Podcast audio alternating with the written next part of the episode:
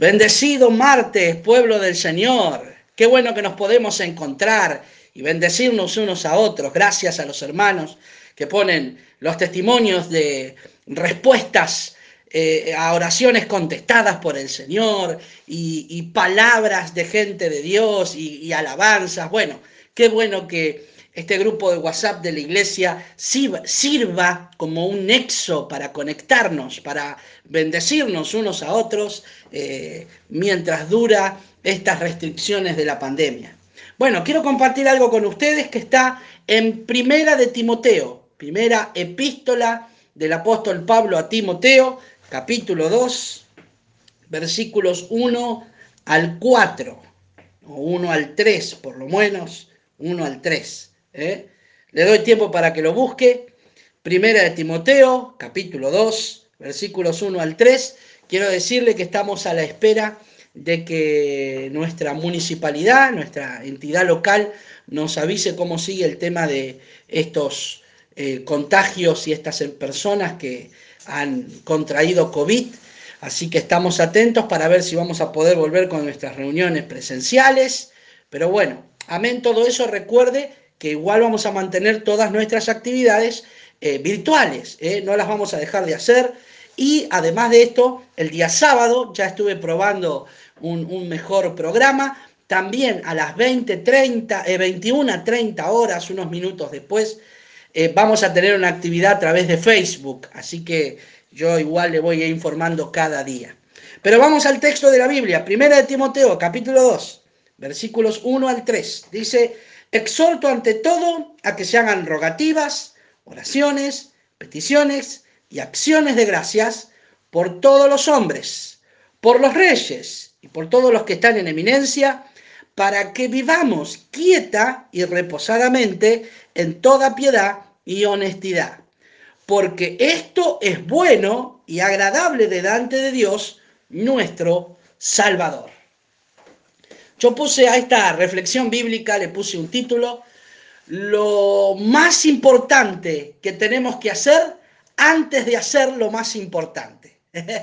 y quise ponerle este juego de, palabras adrede, porque cuando hablamos de la oración, estamos hablando qué es lo que tenemos que hacer antes de hacer las cosas que consideremos más importantes arriba de nuestra lista, arriba de nuestras cosas importantes, debe estar colocada la oración, en lo más alto. Porque la oración es algo que hacemos para preparar y ordenar todo lo demás que vamos a hacer.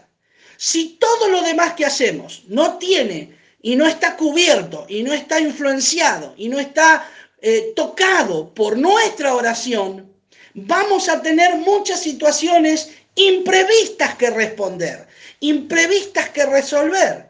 Pero hermanos, si nosotros ponemos lo más importante, que es la oración, en primer lugar, todas las demás actividades estarán bendecidas. Hermanos, ¿sabe por qué? Porque la oración tiene una forma multidimensional de afectarnos. Primero, la oración nos afecta a nosotros y nos predispone con sabiduría espiritual. Vemos cosas que de otra manera no veíamos, que escapa a nuestros ojos naturales, si antes de emprender algo, primero nos consagramos en la oración. La oración despierta nuestra sabiduría espiritual, abre nuestros ojos, nos alerta, nos vuelve más atentos, nos vuelve más precavidos. Así que indiscutiblemente la oración nos cambia a nosotros. Pero en segundo lugar también prepara el entorno, prepara el escenario de manera espiritual. Siempre las situaciones imprevistas pueden aparecer. Yo puedo tener un proyecto, puedo tener cosas, tareas que hacer cada día, pero si oro, no solamente estoy mejor preparado porque la oración me cambia a mí, sino que prepara, genera una plataforma de bendición a mi alrededor. Hace que toda la escena que yo, en la que yo deba moverme esté cubierta por la presencia del Señor. Así que influye en mi entorno, influye en mi alrededor. Pero no solo eso, la oración no solo me cambia a mí, no solo cambia y bendice mi entorno, la oración cambia a las personas que se relacionen conmigo. Afecta de forma bendecida a las personas que vienen a, relacionarse en mi entorno. Usted se habrá dado cuenta, seguramente a veces se levanta un día y dice, uy, hoy todo me sale mal. No resuelvo nada, todo parece complicarse, todo parece eh, eh, enrollado, todo parece muy difícil. ¿Sabe por qué? Porque antes de hacer todas las cosas hemos dejado a un costado nuestra oración. La oración nos afecta a nosotros, nos alerta, nos despierta, abre nuestros ojos espirituales, cambia el entorno de alrededor, evita que ciertas situaciones aparezcan, pero además cambia las personas a mi alrededor. Muchas veces vienen personas enojadas desde su casa, y se relacionan con nosotros y quieren imponernos su enojo, quieren tratarnos de manera enojada y que nosotros nos enojemos también y se vuelve como una, una reacción en cadena. Pero hermanos, cuando nosotros oramos, hacemos que el espíritu, que el alma de las otras personas sean influenciadas por nuestra misma oración y cambie el entorno. Piensa en este pasaje bíblico. El pasaje bíblico en el versículo 2 dice, para que vivamos quieta y reposadamente. Nuestra vida puede estar llena de problemas, puede estar llena de conflictos o puede ser reposada y quieta y eso depende de nuestra vida de oración. No es casualidad que haya personas que vivan todo el tiempo enfrentando conflictos y problemas y discutiendo con personas y con problemas en el trabajo y con problemas en la familia y con problemas con los amigos. ¿Por qué? Porque no han puesto a la oración antes que cualquier actividad la forma en la que nosotros vivimos está marcada por nuestra forma de orar, por nuestra vida de oración. Quiere vivir quieta y reposadamente en toda piedad y honestidad, ore. Afecte de, de forma multifacética todo lo que le rodea. Hermano, ore para usted estar alerta para tener sabiduría espiritual, para tener ojos espirituales bien, bien, bien abiertos. Ore para que su entorno entre en esa atmósfera de bendición y ore para que las personas que se relacionen con usted no lo afecten, sino que se transformen por esa paz.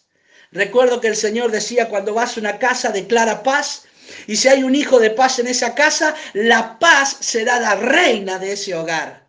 Así hay una influencia tremenda en la oración. Hermanos, la oración no tiene de ninguna manera contraindicaciones.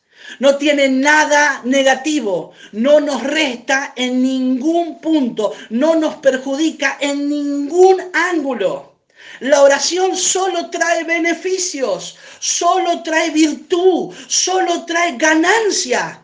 Usted sabe que cuando un médico receta un medicamento, todos los medicamentos que, sirven para tratar cualquier tipo de afección, cualquier tipo de dolencia, tienen en su prospecto una serie de indicaciones, pero también tienen una llamada de atención y dice, cuidado, puede tener efectos colaterales, hay contraindicaciones. Cuidado, porque a ciertas personas le puede causar problemas. Un medicamento que vino para, para solucionar una enfermedad, hay que observar porque puede traer problemas más que soluciones. Pues bien, la oración no tiene efectos colaterales. Hermano, la oración no tiene contraindicaciones. Si usted hoy mismo se pone a orar en el nombre de Jesús y comienza a bendecir su trabajo, a bendecir su esposa, a bendecir su esposo, a bendecir su casa, a bendecir sus hijos, no hay ningún efecto adverso en la oración. La oración solo trae bendición. La oración solo trae virtud. Hermano, y mire lo que dice el texto, qué maravilloso este texto de Pablo, guiado por el Espíritu Santo. Dice, exhorto ante todo a que se hagan rogativas, oraciones, peticiones y acciones de gracias. Agote todos los recursos disponibles en la oración. Agote todos los medios necesarios en la oración. Dele gracias a Dios, haga intercesión, haga alabanza, agote los recursos, pero en el tiempo de clamor, en el altar de oración de su casa. A veces uno dice, bueno, he fracasado en este emprendimiento y sin embargo yo puse todo de mí. Utilicé todos los recursos a mi disposición y hasta a veces pedí prestado, hasta pedí préstamos y sin embargo me fue mal. No lo pude resolver. ¿Sabe qué, hermano? En realidad, nuestros recursos deben ser agotados en la amplia gama de recursos que hay en la oración. Interceda, bendiga, dé gracias a Dios, alabe, tome un, tiempo de oración y agote los recursos porque la oración tiene muchos recursos. La oración uno lo puede usar como, como alabanza de agradecimiento, también puede ser para bendecir, también puede ser para reprender, para rechazar cosas, hermano. Hay una hermosa gama de recursos, hay a disposición del el creyente una multitud de cosas que la oración le brinda simplemente porque la oración es hablar con Dios. La oración es estar un tiempo con el Señor. ¡Qué bendición! Así que si tiene que eh, agotar recursos antes de ir a ver cuánto tiene en su alacena, antes de ir a ver cuánto tiene en su cuenta bancaria, antes de ir a ver cuánto le queda en su monedero, antes de eso, agote los recursos que brinda la oración. ¿eh? haga peticiones, aleluya, rogativas, acciones de gracias. Y sabe que finalmente quiero mostrarle por la escritura, dice, esto es bueno, dice el versículo 3, y agradable delante de nuestro Señor. ¿Cómo le gusta al Señor escuchar nuestra oración? cómo le gusta escucharnos cuando le agradecemos, cómo le gusta cuando nosotros vamos a Él, como mencionaban ahí en el grupo de WhatsApp, con nuestra debilidad y exponemos nuestras necesidades y Dios pronto, pronto en suplir, en proveer, en cubrir, en sanar, se mueve a nuestro favor y nos cubre con todo su poder, con esa forma amorosa de tener en cuenta nuestras vidas. Esto es agradable, es bueno delante de Dios. Quiero finalmente decirle que la oración que Pablo estaba pidiendo también estaba dirigida a los reyes en el versículo 2 y a todos los que están en eminencia. El versículo 8 dice una vez más, quiero pues que los hombres oren en todo lugar Bendito sea Dios. Ay, pastor, mi vida espiritual de oración está resentida porque no puedo frecuentar el lugar santo, ya no puedo estar en el templo.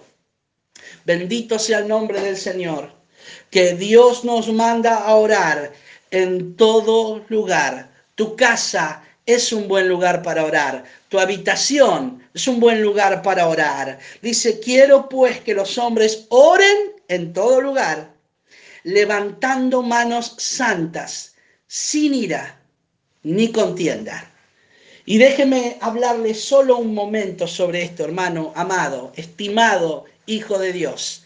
Quiero decirle, las situaciones que está viviendo nuestro país, las personas que están en posiciones de autoridad, sean nuestras autoridades inmediatas, municipales, eh, a nivel provincial, a nivel nacional, los que están frente a los organismos eh, gubernamentales de, salud, los que están frente a organismos internacionales de salud, todas estas personas necesitan de nuestra oración, pero necesitan de una oración que no va influenciada con ira o con deseo de contienda. Hoy nuestro país está viviendo tiempos de mucha violencia. La gente se discute violentamente por cualquier situación. Y los vemos un día un color político y una ideología y una filosofía hace una marcha, rompe los protocolos sanitarios, al otro día lo hace otro, otros tocan bocinas reclamando justicia por una muerte que no ha tenido respuesta, al otro día hay otro reclamando por otra cosa. Pues en la oración nosotros debemos encontrar un espíritu que no tiene que ver con la contienda ni con la ira, no con la venganza, no con la confrontación. Es una oración que levanta ante el trono de Dios manos santas. No forme parte de la violencia que se ve a diario en nuestras ciudades. No forme parte. Dios dice que lo bueno y agradable es orar. El apóstol Pablo vivía ante un gobierno que desconocía a su pueblo, que desconocía a los creyentes, que no los estimaba en nada. Los reyes del tiempo bíblico, del tiempo de Jesús, del tiempo de la iglesia primitiva, del apóstol Pablo, perseguían y asolaban a la iglesia. No había derechos para ellos. Cada vez se los cercenaba más. Sin embargo, el apóstol Pablo mandó, exhortó, guiado por el Espíritu de Dios, a bendecir a toda autoridad y a entender que esa bendición de oración tenía que ser con manos santas, sin ira ni contienda. No se deje influenciar por las cuestiones que pasan a su alrededor influencie su alrededor por la oración. Como siempre les digo, la oración eficaz del justo puede y puede mucho. Hermanos, que el Señor les bendiga, que disfruten de un final de martes bendecido. El gozo del Señor es nuestra fuerza, así que sigamos eh, llenos de Cristo, llenos del Espíritu Santo, orando en todo tiempo y reconociendo que el Señor está a las puertas. Maranata, Cristo viene, que el Señor te bendiga.